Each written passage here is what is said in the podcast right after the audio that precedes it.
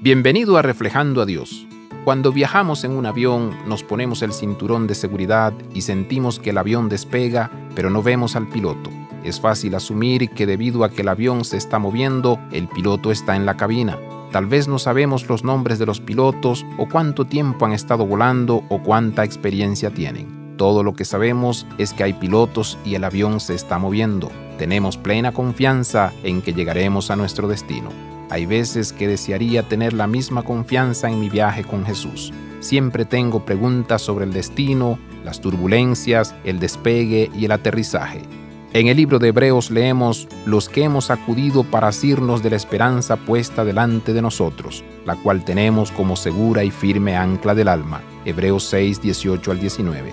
Las palabras clave para nuestra esperanza son firme y segura. A eso nos anima este pasaje, como cuando nos subimos a un avión.